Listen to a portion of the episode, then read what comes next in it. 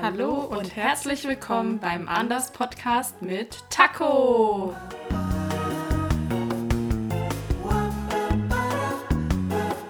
Ja, hallo zu unserer sechsten Folge vom Anders Podcast.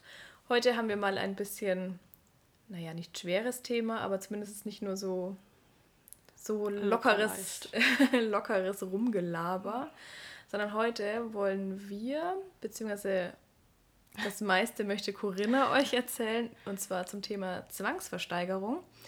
Ähm, ja, da bin ich ja so ein bisschen raus bei, den, bei solchen Themen. Ähm, Fand es zwar spannend dabei zu sein, aber wie das alles genau abläuft und so, das wird euch jetzt mal Corinna genauer erklären. Und ich stelle vertreten für euch so Fragen zwischendrin, wenn man irgendwelche Wörter nicht versteht.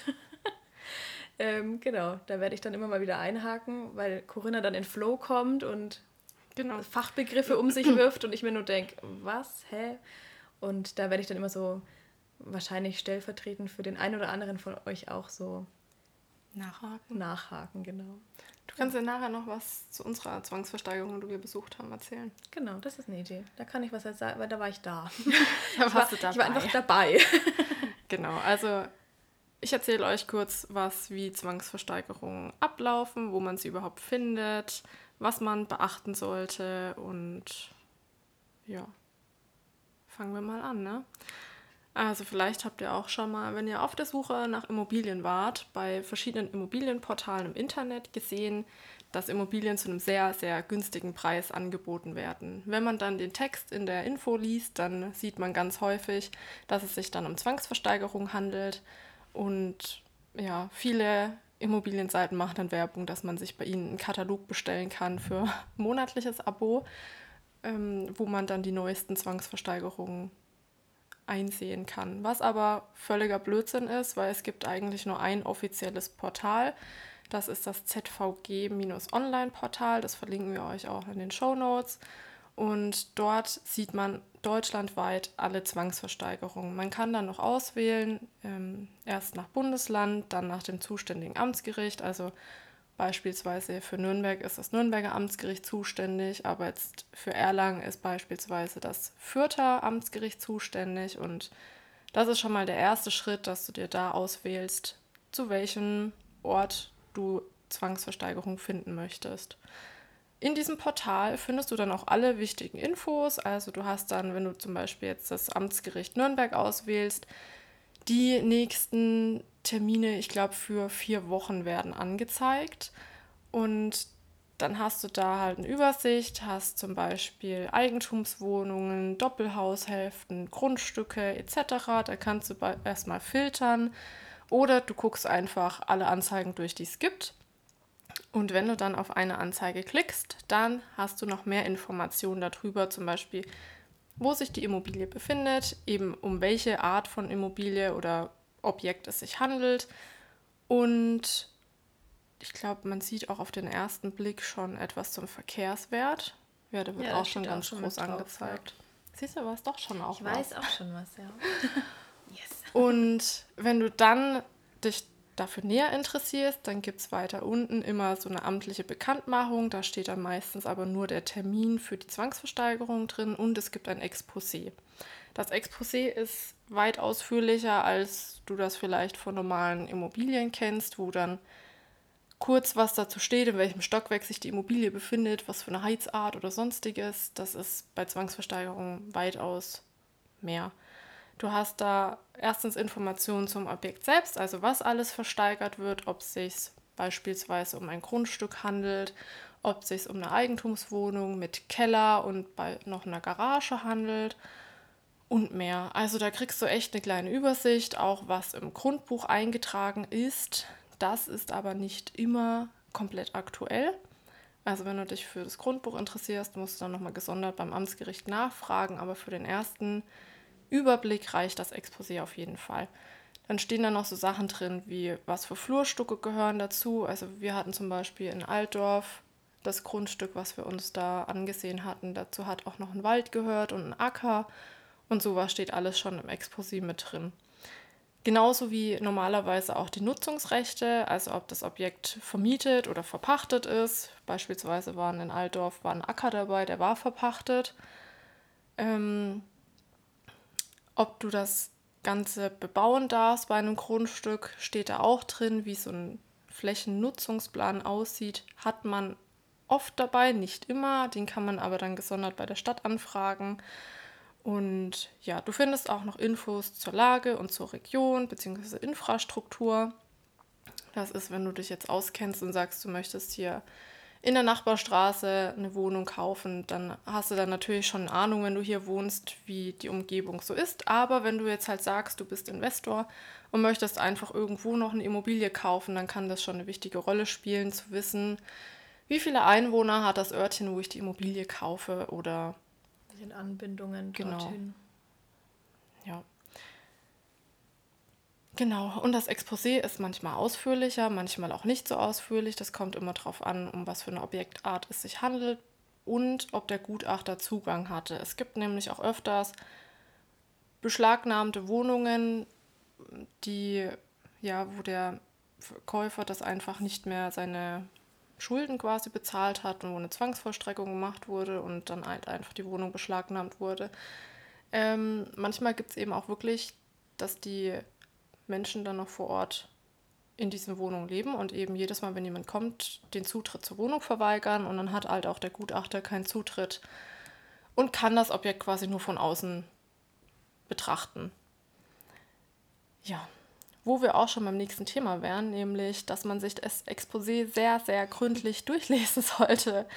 Ähm, wir hatten schon eine Auktion, wir waren insgesamt bei drei, bei drei Auktionen. Du warst mit Carsten bei drei und ich war bei zwei auch mit, bei zwei mit dabei. Und da war beispielsweise ein großes Gewerbeobjekt. Da hat einfach mal der Eigentümer angefangen, das umzubauen. Das war eigentlich ein Supermarkt und hat sich gedacht, ja, der Supermarkt läuft nicht mehr. Er macht jetzt mal Wohnungen draus und hat die Wohnung aber angefangen umzubauen ohne eine Genehmigung. Und, und auch mehr schlecht als recht, wie es auf den Bildern aussah. Mhm. Also wie gesagt, er hat halt einfach angefangen gemacht, ja. und ja, und dann hat halt das irgendjemand mitbekommen. Also ich denke mal, die anderen, da war noch ein Haus mit dabei, glaube ich, wo die gewohnt haben, weil genau, deswegen ja. war es ja wie so, so eine... An, ja, dieser Supermarkt da so irgendwie angeschlossen und... Genau, ja. und deswegen hatten die natürlich auch so Mitspracherecht und haben dann gesagt, äh, ja, so läuft das hier nicht und haben es quasi halt angezeigt, dass das nicht genehmigt ist. Und ja, das Ding ist halt, wenn man das jetzt ersteigert hat, dann hätte man sich jetzt entweder mit den ganzen Hauseigentümern einigen können, dass man eben irgendwie diese Genehmigung unter anderem von den Eigentümern als auch von der Stadt und die alle, die damit zusammenhängen, ähm, eine Genehmigung zu bekommen, diese Wohnung zu bauen. Oder man hätte das Ganze eben wieder zurückbauen müssen auf eigene Kosten. Und selbst wenn man die Genehmigung bekommt, hätte man ja auch nochmal gucken müssen, wie wurde das jetzt gebaut? Ja. Sind das jetzt alles so auch so Standards ordnungsgemäß? und ordnungsgemäß? Wird das überhaupt von irgendwelchen Baugutachtern abgenommen? Also habe ich alles mit Brandschutz und sowas. Genau. Das, da würde jetzt Papa gleich wieder schreien, oh, wenn es einfach so selber gemacht ist. Ähm, da muss man immer gucken mit Brandschutz und ob das mhm. alles so, da kriegt der Brandschutz ist ganz wichtig. Das stimmt. aber muss man halt auch dann so im Hinterkopf ja. haben, ne? selbst wenn ja, man das dann genehmigt bekommt, naja, aber wie wurde es denn dann da jetzt so gewerkelt? Genau, und das ist eben so der Haken, weil solche Sachen hast du nicht immer unbedingt im Exposé gleich drinstehen. Meistens kommt es aber dann zur Sprache beim, spätestens bei der Zwangsversteigerung vor Ort. Da wird man eigentlich selten ins Messer laufen so direkt. Also da wird schon alles gesagt, auch ob Schulden bestehen. Und das, das siehst du halt im Exposé nicht. Also es kann auch passieren, dass ähm, vor Gericht dann an dem Termin noch Sachen dargestellt werden, die man vorher nicht wusste. Also man sollte immer mit offenen Ohren und Augen da dran gehen, sage ich mal. Also Risiko besteht quasi immer, würde ich jetzt mal behaupten, ja. bei einer Zwangsversteigerung. Aber ich finde, das ist auch irgendwo wieder ein bisschen das Spannende bei einer Zwangsversteigerung, ja. weil du eben nicht genau, also es ist eben nicht so, oh Gott, das will ich jetzt haben und das, sondern es ist irgendwie alles offen. So, mhm. es, man weiß nicht, wie viele bieten mit und wie viele nicht ja. und sowas. Und aber ja, das ist irgendwie auch so ein, hat auch so einen gewissen Reiz, irgendwie mhm. da mal mitzumachen. Oder zumindest sich das mal anzuhören und mal mitzubekommen, wie das abläuft. Genau. Ja. Aber dazu ja später noch ein bisschen. Ja, also wenn du jetzt halt dich entscheidest, du möchtest eine Wohnung kaufen und bei einer Zwangsversteigerung mitbieten, dann hast du oft nicht so großes Risiko, weil du hast ja schon die Wohnung dastehen. Das ist jetzt nicht wie bei einem Grundstück, wo du eventuell kein, wo es noch keinen Bebauungsplan gibt, was vielleicht noch nicht erschlossen ist, wo die Stadt was dagegen hat, dass dieses Grundstück jemals bebaut wird. Ähm, ja, man kann oft spekulieren bei Grundstücken, aber es ist halt, das ist halt sehr, sehr riskant, wenn es danach geht. Also du musst auf jeden Fall wissen, für was du das Objekt, was du ersteigerst, haben möchtest, ob du es selbst nutzen willst, ob du es vermieten möchtest. Und ja, genau, jetzt gucke ich gerade mal in die Notizen. Ähm, ja, dass ich nichts vergesse, ne? Das ist ja. ja jetzt hier heute nicht ganz so. Ist nicht nur Laberababa. Genau. Ja, weil in Altdorf zum Beispiel wollten wir ja auch ein Grundstück haben, wo es keinen Bebauungsplan gab, wo auch extra dabei stand, dass es eigentlich in den nächsten Jahren auch kein bebautes Objekt werden soll. Ähm, aber es war eben rundherum alles voll erschlossen. Es war zur Hälfte angrenzend an einem Industriegebiet und zur anderen Hälfte war es schon, waren Häuser frisch gebaut. Also zum Teil standen schon welche, mhm. aber es wurden auch viele neu gebaut. Deswegen man hätte es ziemlich sicher schon durchbekommen, irgendwie, dass man da was drauf bauen darf. Vielleicht jetzt nicht gerade, dass man die komplette Fläche mit Mehrfamilienhäusern voll klatscht, sondern wenige oder einzelne Häuschen. Das hätte man dann eben noch klären müssen, aber. Die Wahrscheinlichkeit wäre sehr hoch gewesen, aber eben ja. auch nur die Wahrscheinlichkeit. Genau, weil dafür ist es halt dann doch viel Geld, was man da einfach investiert um dass es vielleicht etwas wird. Also solche Spekulationen kann man eben als Investor tätigen, aber als Privatmensch sollte man da sehr vorsichtig sein. Genau. Aber zu dem Thema mit Immobilie besichtigen kommen wir gleich noch. Wir haben erst noch das Thema Verkehrswert. Ja, das ist ja gerade schon mal ganz kurz aufgekommen. Ne? Du hast irgendwann schon mal gesagt, kurz genau. mit Verkehrswert. Wahrscheinlich ist das auch irgendwie so ein, so ein Begriff, den kennt jetzt auch nicht jeder. Aber Man hat ja, wie zum Beispiel bei den Immobilienanzeigen, wenn da für die Zwangsversteigerung Werbung gemacht wird, einfach so einen ultra günstigen Preis. Und dann fragt man sich natürlich, hey, gehe ich jetzt zu Gericht und sage, ich möchte jetzt für 100.000 diese Wohnung kaufen oder wie funktioniert das? Also die, der Verkehrswert ist von einem unabhängigen Gutachter ermittelt, genauso wie das Exposé erstellt wird. Und das ist eben ein Richtwert für den Verkäufer und für den Bieter, weil das zeigt eigentlich den Wert der Immobilie auf, wenn man die jetzt so frei verkaufen würde. Also was dann theoretisch erzielt werden könnte. Das ist quasi so ein Richtwert und der heißt in der Sprache halt Verkehrswert. Ja, dazu nachher aber nochmal mehr, wie die, das Verbieter, das Verbieterverfahren, genau, das Bieterverfahren abläuft. Ähm, zur Frage, ob man Immobilien besichtigen kann. Es ist so ein Jein. Also es gibt halt keine Makler, auch wenn es in den Immobilienportalen den Anschein macht. Du kannst diese Immobilie nicht mit einem Makler besichtigen. Ähm, du kannst natürlich überall hinfahren, weil die Adressen stehen ja komplett in den Exposés zur Verfügung. Bei Grundstücken ist es natürlich einfach. Du hast kein Haus, was du irgendwie begehen kannst, sondern du hast einfach nur das Grundstück. Also kannst du dir das einfach angucken. Du kannst dir die Umgebung angucken, wie die Infrastruktur ist, ob du damit in öffentlichen Verkehrsmitteln hinfahren kannst, etc. Nur bei Häusern und Wohnungen funktioniert es halt nicht. Also die kannst du nicht von innen besichtigen. Wenn du Glück hast, ähm, kannst du natürlich hinfahren und hast vielleicht nette Nachbarn, die dir irgendwie dich reinlassen, dass du zumindest mal den Hauseingang siehst, vielleicht auch die Kellerräume oder dass der Nachbar ultra nett ist und dich in seine Wohnung lässt. Also ich meine. Aber da würde ich jetzt auch mal nicht so drauf zählen. Nee, das ist, glaube ich, auch dann mehr Glück. Also von außen kannst du dir aber immer die Immobilie angucken, dass du halt auch den Zustand anschaust mit wie ist das Gebäude allgemein, weil das spielt ja auch oft eine Rolle, wenn du zum Beispiel anstehende Sanierung hast oder so, wenn du jetzt siehst. So Dach oder sowas, genau. das kann man sich ja gut anschauen. Ja. Wenn, wenn da schon irgendwie sämtliche Ziegel fehlen oder irgendwas, dann weiß man, dass da auch irgendwie was auf einen zukommen wird in nächster Zeit. Ja. Und die Infrastruktur kannst du natürlich auch bei Wohnungen ja, angucken. Das also auf jeden so Fall. Außenrum, was alles ist, kannst du dir ja immer anschauen, ja. aber genau. halt in die Wohnung rein. Wird mhm. vermutlich nichts werden. Ja. Und das finde ich ziemlich also risikobehaftet zumindest, weil du kaufst halt total die Katze im Sack. Also wenn du Glück hast und im Exposé hast du halt auch viele Infos zum, zur Wohnung selbst, wie es innen aussieht.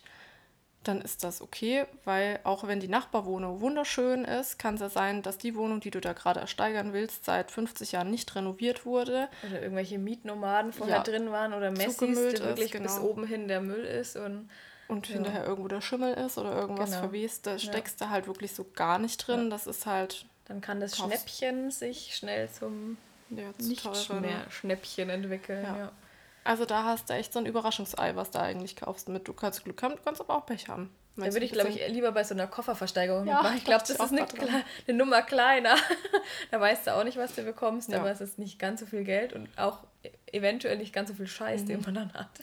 Ich meine, wie gesagt, ne, das Gute ist, dass du wirklich bei so einem Überraschungsei, wo auch der Gutachter nicht reingekommen ist, du halt echt meistens sehr günstig diese Wohnung bekommst ja. und Glück haben kannst. Aber auch Pech haben kannst. Ja, du solltest halt nie, nie bei einer Zwangsversteigerung mitmachen und das bieten, was du gerade so hast. Also wenn dann bietest du mit noch einigem Geld in der Rückhand, dass du sagen kannst, wenn die Wohnung jetzt wirklich dermaßen scheiße ist und renovierungs- und sanierungsbedürftig, dann hast du das Geld, dass du das alles wieder herrichten kannst und es rentiert sich immer noch für dich.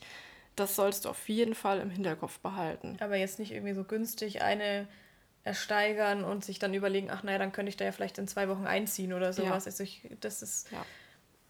Glaube ich, nicht die beste Methode, da an die Sache ranzugehen. Nee, nee, überhaupt nicht. Also deswegen, man sollte nicht mit. Also nicht schon die eigene Wohnung gekündigt haben und ja. dann sagen, naja, dann habe ich ja eine, die mir dann gehört. Das glaube ich. Ja. Sollte und, aber auch irgendwie ein bisschen klar sein. Ja, aber ja, man weiß es ja nicht. Ich meine, wenn du manchmal irgendwelche Serien schaust, wie Schnäppchenhäuser, wo du Stimmt, dir denkst, die ja. Leute haben irgendwie so 15.000 Euro Kapital und kaufen sich dann für 13.000 so ein baufälliges Haus und haben dann noch 2.000 Euro zum Renovieren. Da frage ich mich auch. Dann ist es auch nicht irgendwie eine Wohnung, sondern dann gleich so ein Bauernhaus und irgendwie 500 Quadratmeter. Ja, wo halt auch wo kein fließendes Wasser halt und sowas ja, ist. Das Stimmt. Frage ich ja, mich auch manchmal. Mm, ich meine, da kannst auch davon Freunde aus, haben, aber. Wir gehen jetzt mal davon aus, dass unsere Zuhörer nicht so sind, sondern dass die das jetzt schon ein bisschen so genau. mitdenken, genau. nachdenken, genau. ja. was sie tun. Eben. Nee, also wenn du jetzt sagst, du kriegst halt irgendwie 100.000 Euro Kapital bei der Bank oder sowas, dann solltest du dir nicht für 95.000 Euro dann eine Wohnung ersteigern. Ja, also da auf jeden Fall immer noch ein bisschen Geld in der Rückhand haben und sehr überlegt an so eine Sache rangehen und sich auch wirklich vor der Versteigerung schon so seinen Preis setzen, zu dem man höchstens bereit ist zu zahlen, zu kaufen. Weil das ist wie bei uns, ja. wo wir auch gesagt haben, wir haben unser Limit und da gehen wir nicht drüber. Wenn es dann irgendwie um einen Tausender hin oder her, dann kann man vielleicht auch nochmal dann spontan ja. drüber nachdenken, aber schon so ein, so ein, ja. nur so ein grobes Limit sollte man sich schon vorher setzen, ne? dass man nicht dann irgendwie ich finde es wäre halt schon sinnvoll, zwei zu setzen, sich so ein grobes Limit und dann ja. wirklich so das aller, aller, allerletzte. Ja. Und wenn es dann halt um 100 Euro scheitert, ist es halt ärgerlich, aber man hat, also da finde ich, ja. muss man sich eben seiner Grenze dann wirklich treu bleiben, weil sonst, ja, weil hinterher geht das immer um 100 Euro immer hoch, hoch dann bist hoch du auch schnell bei genau, 5000 Euro mehr oder so. Das, ja, nee, das geht dann auch nicht. Ja, mehr.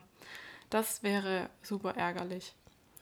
Ähm, genau, aber jetzt ist es so, die Versteigerung, also ähm, wo findet die dann statt? Ist das irgendwie so ein geheimes Treffen online? Fast. Fast. Wie, wo findet das statt? Nicht genau. nur wie, sondern wo.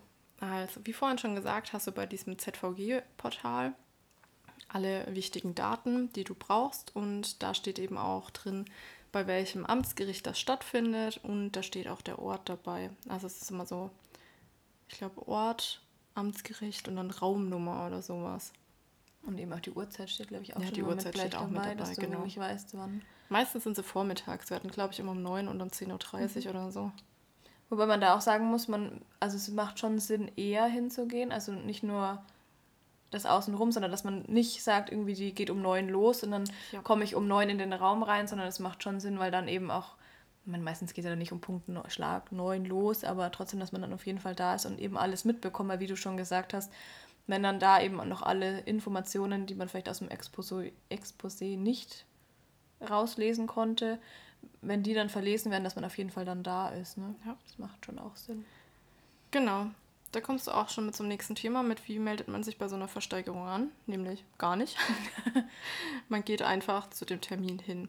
Also man kann sich nochmal auf der Internetseite informieren vom zuständigen Amtsgericht oder auch bei dem ZVG-Portal. Da werden die Termine immer aktualisiert. Ähm, du hast das auch nochmal von der jeweiligen Gemeinde, wo das Grundstück versteigert wird, hast du auch nochmal auf der Webseite die Termine stehen. Aber die sind eigentlich immer fix. Also da ändert sich eigentlich nie etwas. Ansonsten steht in dem Portal dann drin, Versteigerung entfällt oder Termin wird vier Wochen nach hinten verlegt. Das Aber das steht auch immer sehr, ja. also sobald die das wissen, ist es nicht irgendwie eine fünf Minuten vorher ja. oder so, sondern und das stimmt auch immer. Also ja. das ist dann nicht irgendwie, dann stehst du vorm Gericht und das haben die vergessen reinzuschreiben oder irgendwas, sondern also das, das ist schon wirklich genau. on point da drinnen, die Sachen. Ja, und man sollte halt auch etwas mehr Zeit einplanen, um nicht nur alles mitzubekommen, sondern man braucht beim Gericht halt auch manchmal ein bisschen Zeit, um diesen Raum erstmal zu finden. Weil wir können zumindest das sagen, das Nürnberger Gericht, wo wir das erste Mal da waren, ähm, dachten wir auch, ja, ist ja klar, wo die Zwangsversteigerung stattfindet, aber nö, man muss irgendwie erst in den dritten Stock, in den Nordflügel, dann nochmal da um die Ecke und da lang. Also das war am Anfang gar nicht so leicht zu finden. Klar, du hast am Eingang jemanden, der dir sagt, in welchen Raum du musst, wenn du dir das gerade nicht mehr notiert hast, aber diesen Raum dann zu finden, da läuft jetzt keiner Labyrinth. mit dir mit. ja, genau. Und man hat am Eingang beim Gericht auch immer eine Sicherheitskontrolle. Die und jetzt gerade mit Corona ist noch mit Abständen. Ja. Also ich meine, die Sicherheitskontrolle ist so und so da, aber ähm, trotzdem mit dem, wir mussten uns noch über die, war das die Luca-App ja, oder zumindest mussten wir uns einloggen, App. dass wir da waren. Ähm, das sollte man vielleicht auch noch im Hinterkopf haben, dass es das vielleicht auch noch, ich meine, das geht ja auch schnell, aber man muss halt im Hinterkopf haben, dass es einfach auf einen zukommen ja. kann. Also es bringt halt nichts, wenn die Versteigerung um neun losgeht und du bist fünf vor neun beim Gericht. Das ist halt ja. ein bisschen es geht, du kannst auch eine halbe Stunde nach Beginn schon noch reinkommen, aber es ist halt dumm. Ja. also zumindest wenn du mit versteigern möchtest, dann ist ja. es nicht, nicht ganz so klug, sagen wir es mal so. genau. Ja, und wenn du dir jetzt wirklich überlegt hast, dass du mitbieten möchtest, dann kannst du trotzdem nicht einfach ohne irgendwas da ins Gericht gehen weil du brauchst immer eine Sicherheitsleistung. Hä? Sicherheitsleistung? Was ist denn eine Sicherheitsleistung? ja, also das ist eben, dass das Gericht bzw. die Gläubiger, weil oft hast du ja, wenn das Objekt jetzt beschlagnahmt wird, hast du ja Schulden bei der Bank oder ähnliches und die Bank möchte natürlich auch irgendwas von dem Geld dann haben. Und damit halt nicht Hinz und Kunst mitbieten kann und die dann noch länger auf ihr Geld warten, möchten die natürlich, dass du auch sagen kannst oder beweisen kannst, dass du das Geld hättest. Deswegen ist die Sicherheitsleistung bei einer Zwangsversteigerung immer 10% vom Verkehrswert. Es kann aber auch sein, dass wenn kein Gläubiger, wie zum Beispiel jemand von der Bank, mit am Termin vor Ort ist, dass du diese nicht vorweisen musst. Also es ist klug, immer eine Sicherheitsleistung mit vorlegen zu können, aber es kann auch passieren, dass du sie nicht brauchst. Aber mal nicht lieber nicht davon ausgehen, dass man sie nicht braucht, ja. weil wenn man mitbieten möchte und man bräuchte sie dann, dann bist du halt raus. Ja, da können wir gleich noch erzählen, wo wir da ja, waren und stimmt. der eine ein bisschen versemmelt hat. Genau. Ähm, es gibt drei Arten, wie du diese Sicherheitsleistung vorweisen kannst. Und zwar einmal über Bundesbank-Schecks bzw. Verrechnungschecks. Das sind spezielle Schecks, die du bei der Bank anfordern kannst. Die darfst du allerdings frühestens drei Tage vor der Versteigerung dir ausstellen lassen. Die kosten allerdings einiges. Ich weiß nicht genau wie viel, aber die waren jetzt auch nicht so günstig. Und ja, also es ist halt ein bisschen schwierig, wenn du zum Beispiel jemand, Investor bist und möchtest regelmäßig zu einer Zwangsversteigerung gehen, weil du sagst, hey cool, ich kaufe mir das eine Objekt, renoviere das und entweder verkaufst oder lass halt Leute einziehen. Dann ist es halt blöd, wenn du wirklich alle drei Tage zur Bank rennen musst, weil funktioniert halt auch nicht, dass du dir die per Post zuschicken kannst. Ich meine, Samstag, Sonntag gilt zwar auch als, ähm, gilt glaube ich als Tag bei denen mit den Ich glaube Samstag, Tage. ne? Sonntag nicht, aber der Samstag. Ich glaube, es geht eben nicht um Werktage. Oder warte so. mal, oder hat das Wochenende gar nicht mitgezählt? Also Bin ich habe irgendwo sicher. im Internet vorhin, als wir noch ein bisschen recherchiert haben, gelesen, dass ähm, bei sowas der Samstag als Werktag mhm. gilt, aber der Sonntag eben nicht. Okay. Aber vielleicht ist es auch von Bundesland zu Bundesland unterschiedlich ja. oder von Gericht zu Gericht. Du findest auf jeden Fall die ähm, Richtlinien, was diese Sicherheitsleistung erfüllen müssen, immer beim jeweiligen Amtsgericht. Also da hast du meistens mal eine PDF, die du dir noch runterladen kannst. Da kannst du es auf jeden Fall nochmal nachlesen. Ähm, Solltest du nochmal nachlesen? Ja, wenn du wirklich Interesse an der ja. Zwangsversteigerung hast, solltest du sowieso vorher mal eine besucht haben, um ja. das ganze Verfahren mal miterlebt zu haben. Genau. Die Alternative zu den Schecks sind Bankbürgschaften. Die sind noch teurer. Die lohnen sich auch nur, wenn du regelmäßig solche Zwangsversteigerungen besuchst.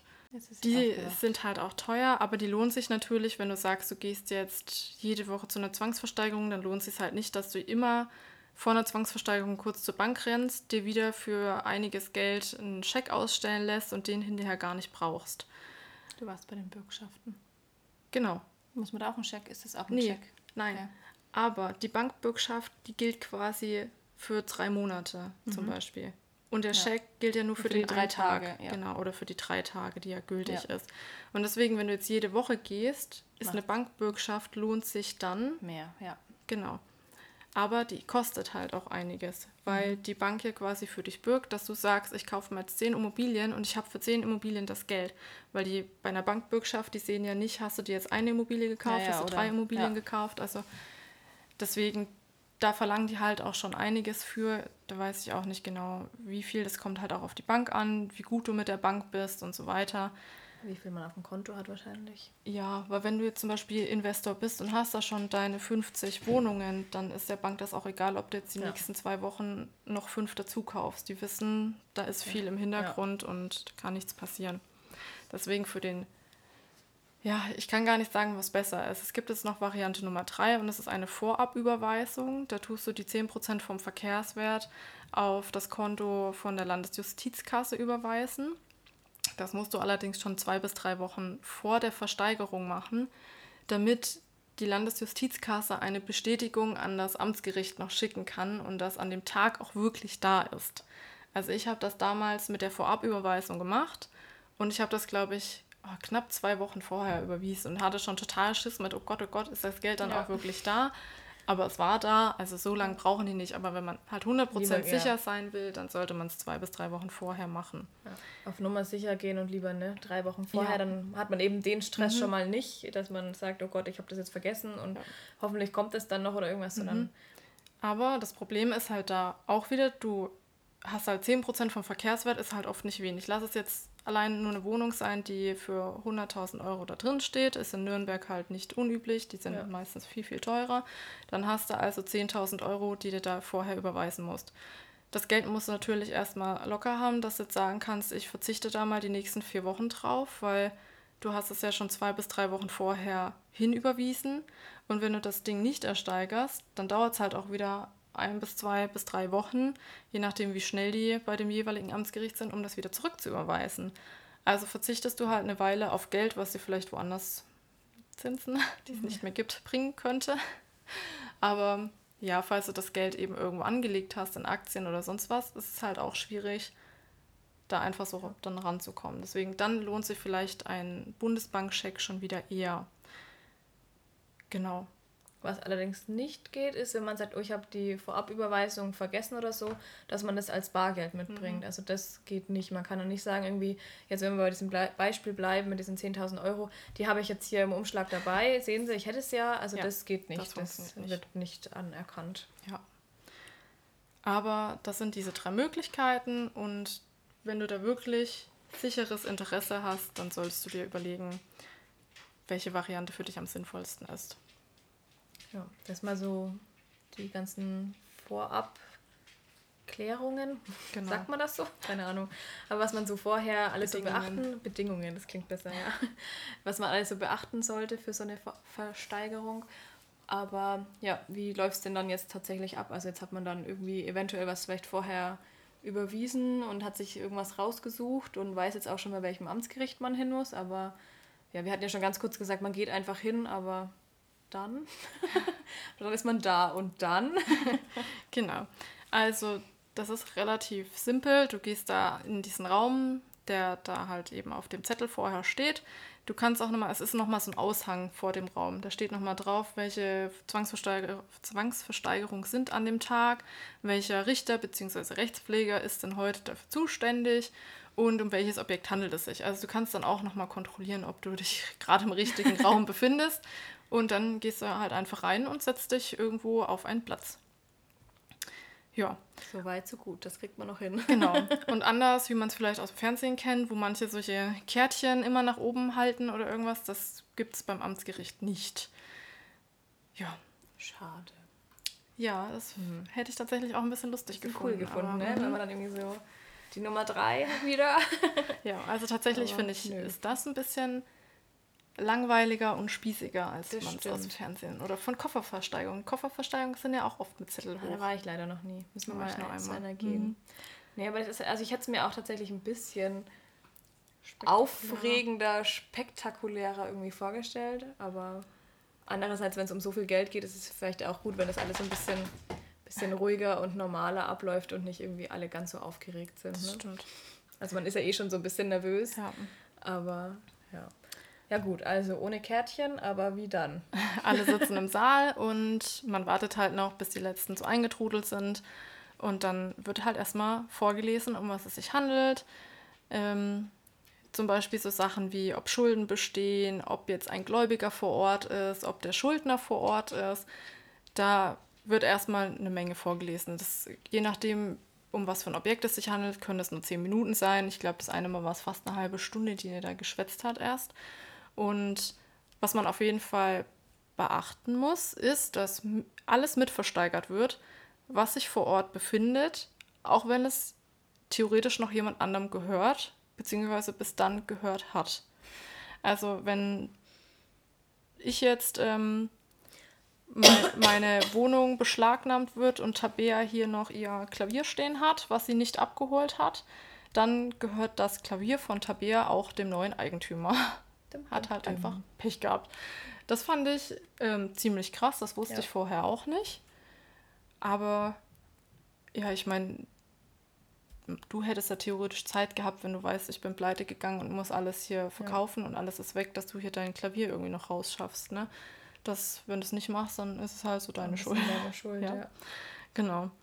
Ähm, was aber auch dann dazu gehört ist, dass eben Nutzen und Lasten sofort nach Auktionsende an den Käufer übergeht. Also man wird sofort mit dem Zuschlag zum Eigentümer und damit trägt man eben auch eventuell Schulden oder sowas wie Mietrückstände mit sich. Oder eben auch Messi-Wohnungen, wenn ja. da nicht ein schönes Klavier drin steht, sondern halt eben alles voller Müll. Also du, dir, dir gehört dann alles. Ja. Ja, in Altdorf war es ja, ja, auch so. Ja.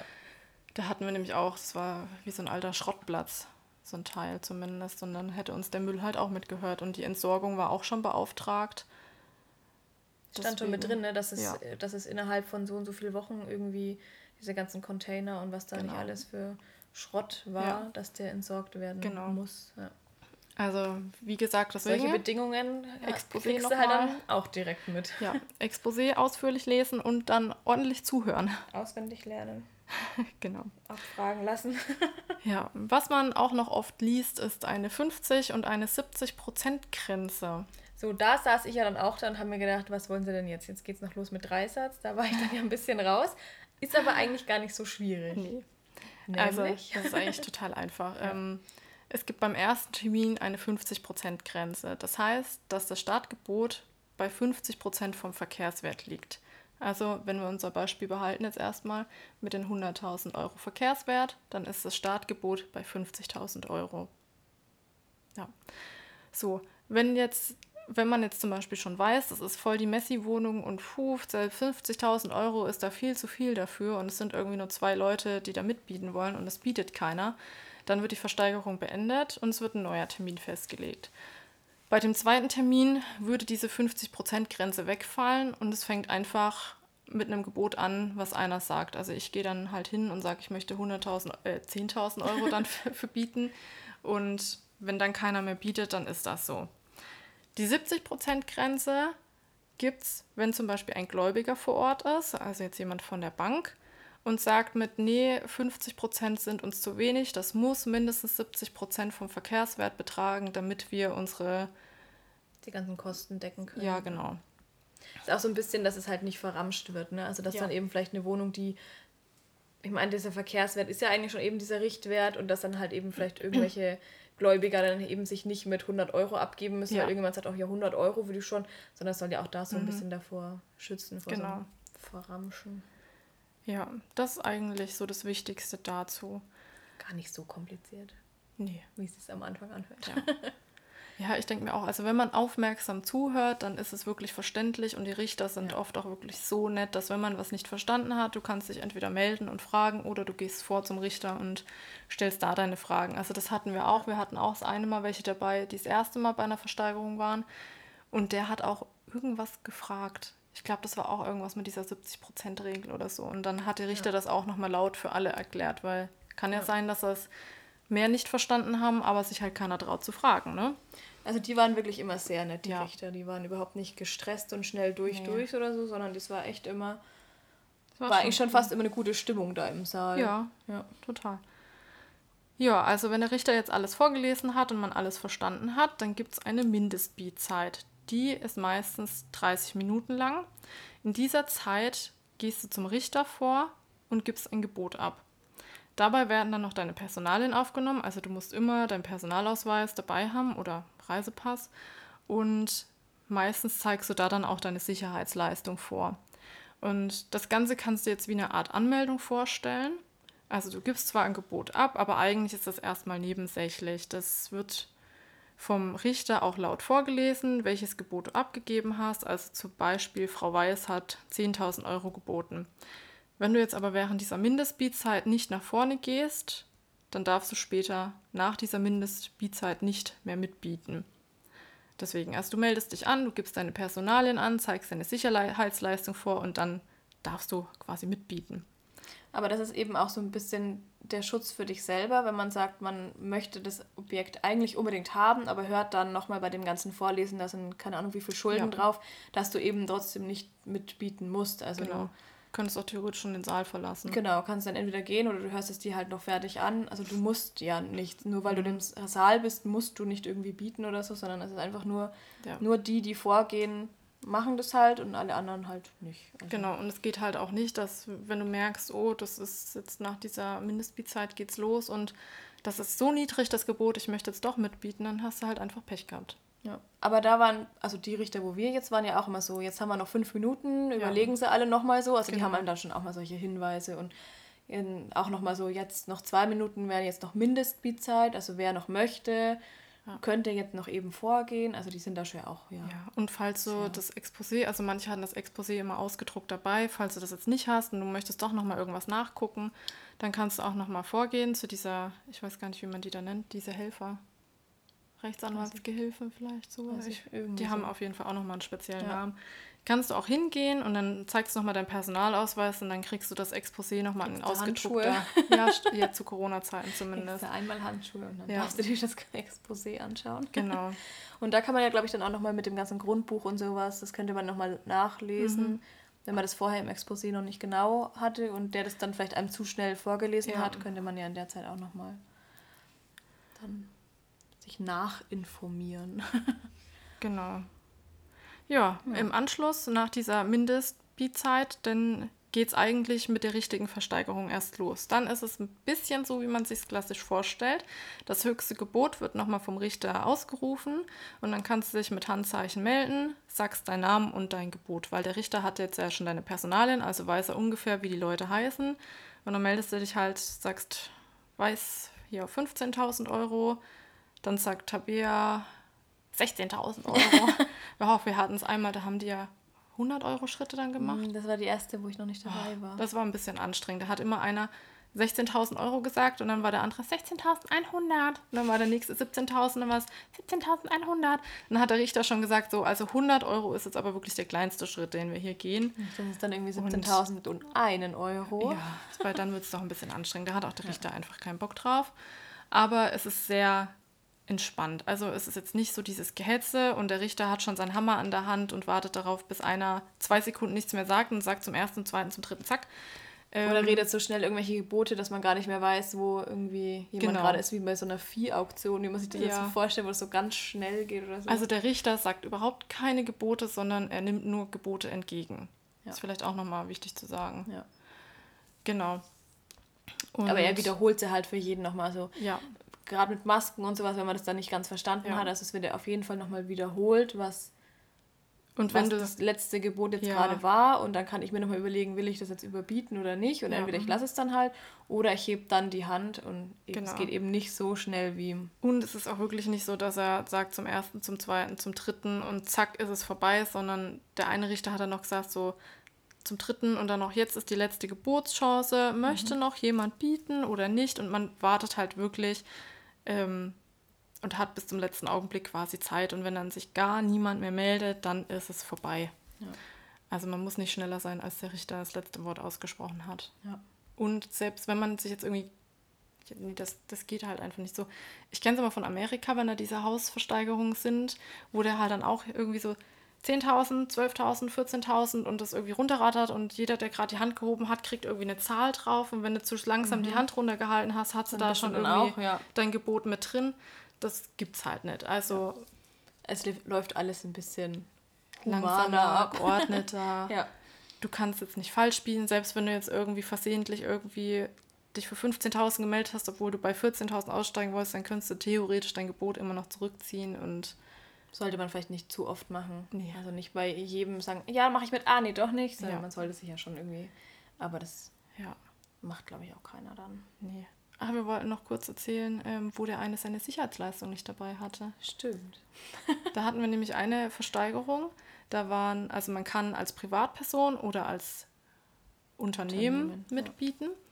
Und bei einem Unternehmen musst du halt darauf achten, ob du jetzt zum Beispiel nur ein Einzelunternehmer bist oder zum Beispiel eine GBR, eine GmbH, weil dann müssen halt alle, die mitzureden haben, auch dabei sein. Oder du musst eine Vollmacht dabei haben. Ja. Und der mit seiner das okay. war eine GBR, glaube ich. Oder was eine GmbH? Eins von beiden. Das könnte auch eine GmbH gewesen sein. Ich glaube, es war eine GmbH, deswegen war der sich so sicher. Ja. Weil der ist völlig von sich überzeugt gewesen, dass der als GmbH ja mit einer Firma genügend Kapital hat, dass ja. er das Ding ersteigern kann. Und er hatte, glaube ich, auch irgendwie diese Sicherheitsleistung, also diesen Scheck hatte er auch da. Ja, aber warte. Ähm, die Bank hat halt gesagt, nee, GmbH reicht ihm nicht. Der muss eine Sicherheitsleistung vorweisen.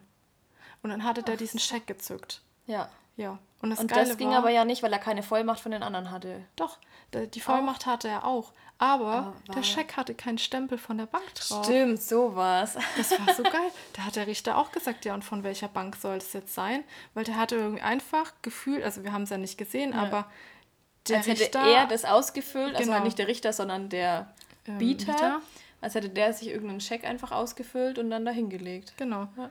Also stand halt irgendwie sowas. Betrag drauf, der Name stand drauf, aber es hat halt einfach ein Stempel und die Bank gefehlt. Und dann e- dadurch eben auch ein Datum, wann es ausgestellt ja. wurde, mit diesen drei Tagen wieder. Ja. Ja, da hat der Richter halt auch irgendwie gefragt, ob er ihn jetzt irgendwie ein bisschen für dumm verkaufen will. Aber das war der, der war auch schon bei der ersten Auktion mal dabei, wo ich dabei war. Mhm. Den haben wir zweimal gesehen. Mhm. Also es war schon ein bisschen amüsant. Und dann hat er sich halt auch übelst aufgeregt, warum das jetzt nicht als Sicherheitsleistung anerkannt wird und er musste das noch nie vorzeigen. Und, war schon und der ist dann auch ein bisschen wütend da rausgestapft. Ja. Der war dann. Aber der kam hinterher wieder. Da hat er irgendwer anders dann für ihn, glaube ich, mhm. geboten oder so. Aber ja. ja, man erlebt schon auch lustige Sachen. Also. Ja, oder auch bei dem ähm, wo das umgebaut wurde, dieser Supermarkt mit den Wohnungen, da hat man ja auch irgendwie so das Gefühl gehabt, da sitzt jetzt ein so ein Familienclan und ähm, dem das gehört und die müssen es jetzt halt aber eben zwangsversteigern und deswegen der Cousin dritten Grades, der Nachbar, mhm. dessen Freund kauft oder bietet da jetzt wieder mit. Und also da hatte man auch so ein bisschen so ein Gefühl von, da wird doch eigentlich jetzt auch was so ein bisschen hin und her ge. Wobei man da noch erwähnen muss, dass da halt auch um eine Menge Schulden ging, die durch die Zwangsversteigerung einfach entfallen sind. Ja. Was stimmt. ich auch nicht weiß, ob das immer ist. Ich glaube nicht, dass Schulden einfach jedes Mal wegfallen, sobald eine Zwangsversteigerung stattfindet. Kann ich mir nicht vorstellen. Kommt vielleicht auch darauf an, wieder, wenn es irgendwie beschlagnahmt wird ja. oder nicht. Das so. war schon ein bisschen krass. Aber also man wusste, weil die sitzen auch, die saßen alle in einer Reihe, die haben sich abgesprochen und so. Also das war relativ klar, dass die da ja. so gefühlt irgendwas gemauschelt wird, ja. aber kannst ja, halt als solange halt, auch nichts genau, machen. Halt, genau, kannst nichts machen, wenn es alles mit richtigen Dingen zugeht, im Sinne ja. von, der hat seine Sicherheitsleistung ja. und das ist nicht der Eigentümer, der mhm. noch Eigentümer von dem Ganzen, naja, dann darf er halt, genau, nicht der Schulter, dann, dann darf man halt mitbieten, ne? Und, aber es war schon spannend, das auch so mitzuerleben. Total. Ja. War nur ein bisschen frustrierend, die ja, Versteigerung, wo wir gerne mitgeboten hätten. Das stimmt. Aber ich glaube, das haben wir das letzte Mal schon, mal, schon mal irgendwann erwähnt, ja, dass dann da auch noch die Stadt mitgeboten hat bei Altdorf, also die Stadt Altdorf und wir haben schon nee, das war nicht die Stadt Alt, das war die Nachbarstadt. Na, war das, das war, ich dachte, das war Altdorf. Die, was, die Stadt Altdorf ja, hat das Grundstück hat. aber nicht zu Altdorf gehört, ja. sondern zu. Ja, aber die Stadt Altdorf hat da mitgeboten und gegen eine Stadt hast du halt einfach keine Chance, weil die können natürlich auch alles, was noch nicht noch keinen Bebauungsplan hat und alles, können sie halt schnell sagen, okay, das ist jetzt Bauland und genau, wird genehmigt und wir haben vorhin schon so beim Notizenschreiben gesagt, wir müssten mal wieder bei Altdorf, also an dem Grundstück vorbeischauen, ob sich schon was getan hat, ob da schon irgendwas. Ob der Müll entsorgt ist der oder Müll, ob sich genau. die Stadt gesagt hat mit, ja, wir können uns ja jetzt Zeit lassen. Genau. Aber das denke ich, haben sie bestimmt gemacht. Aber es wäre mal interessant. Vielleicht ja. schaffen wir das mal vor der nächsten Update-Folge. Ja, das können Dann wir Dann könnten wir da gleich berichten mal. Genau. Ja. Also, gut, aber wenn es dann soweit ist, man hat dann was ersteigert. Ja. Dann geht es ja irgendwie weiter. Genau, also wenn du jetzt den Zuschlag bekommen hast, dann, wie vorhin schon erwähnt, wirst du eben wirklich sofort zum Eigentümer. Und wir haben das jetzt ja selber noch nicht erlebt, weil wir jetzt noch nichts ersteigert haben, aber das ist das, wie es bis jetzt in den Protokollen und überall im Internet steht. Das haben wir jetzt hier mal zusammengefasst. Es gibt im Anschluss einen Verteilungstermin.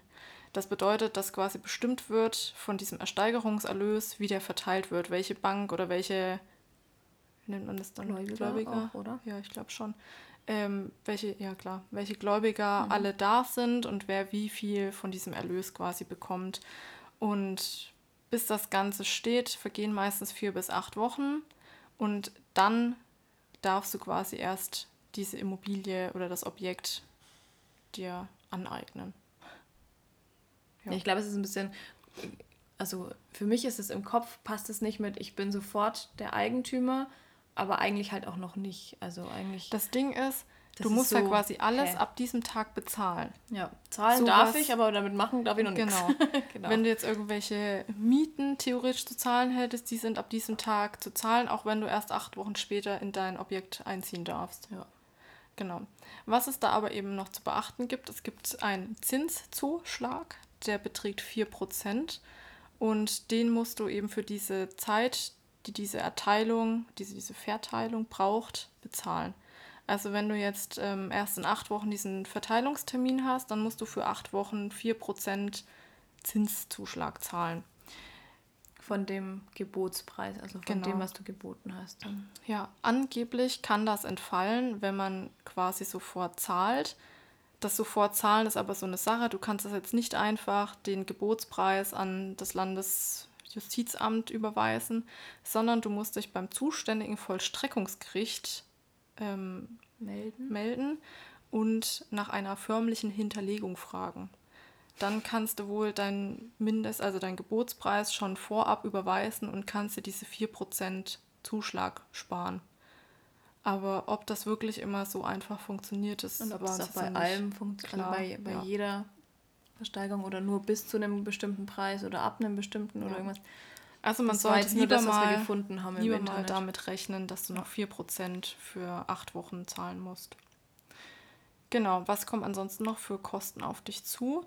Also wie bei jedem Objekt, egal ob du jetzt Zwangsversteigerung hast oder normale Immobilie kaufst, fällt die Grunderwerbssteuer an, die variiert je nach Bundesland. In Bayern sind es 3,5 Prozent.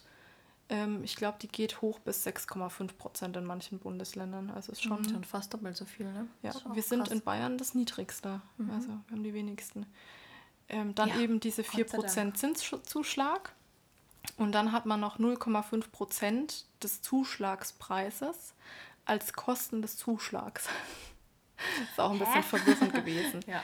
Also ähm, und die Kosten für die Eintragung ins Grundbuchamt hast du auch noch. Das variiert je nach Verkehrswert, da gibt es eine Gebührentabelle. Ähm, man kann also sagen, jetzt vom, vom Grundbuch und für die Zuschlagskosten sind es ungefähr, ich glaube, ein Prozent hatten wir also vorher. Circa ein Prozent, ja. Ja, sollte man rechnen. Dann eben die Grunderwerbsteuer und der Zinszuschlag. Was du nicht hast, sind Notarkosten und eben Maklerkosten, die entfallen. Und diese ähm, Zuschlagskosten sind auf jeden Fall immer günstiger als der Notar. Das stand vorhin auch noch mhm. mit dabei. Also die sind deutlich geringer.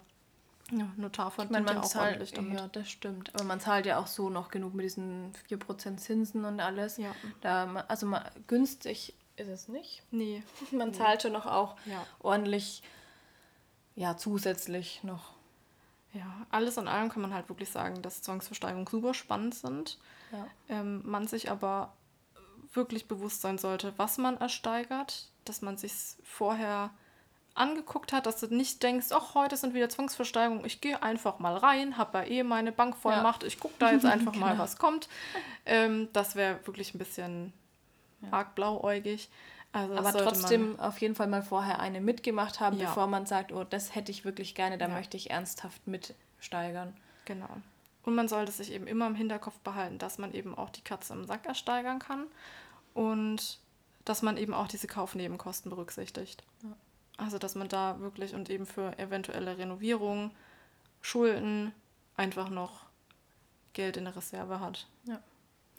Aber wir können wirklich sagen, selbst wenn man nicht bieten möchte, weil es eben öffentlich ist, also ich würde es fast jedem empfehlen, das einfach einmal in seinem Ja, Leben mitgemacht mitgemacht, zu haben. Also wie gesagt, auch ohne zu bieten oder irgendwas, einfach sich in so einen Saal mit reinzusetzen und das mal mitzuerleben und ja, irgendwie ist es schon, es hat was. Ja, vor allem, wenn man auch mal unterschiedliche Sachen mitmacht. Also wir hatten ja, Ja. einmal eine Wohnimmobilie, Ja. dann hatten wir diesen alten Supermarkt und wir hatten noch Das das, Grundstück. Grundstück. Also wir haben eigentlich echt so Wohnimmobilie, Gewerbeimmobilie und ein Grundstück. Ja, Das war, also, ist schon spannend. ja. Vielleicht machen wir einfach mal einen Betriebsausflug zu einer Zwangsversteigerung. Gucken uns Also- einfach noch mal einen Vormittag da rein. Mal so ein Instagram Live, lass das da So ein heimliches Bild. Weiß gar nicht, darf man da Fotos machen? Wahrscheinlich nicht, ne? Keine Ahnung, müssen wir mal fragen, aber Ja. ich meine, es ist ja öffentlich, also es würde jetzt Ja. nicht so dagegen Eigentlich, ja. sprechen, ne?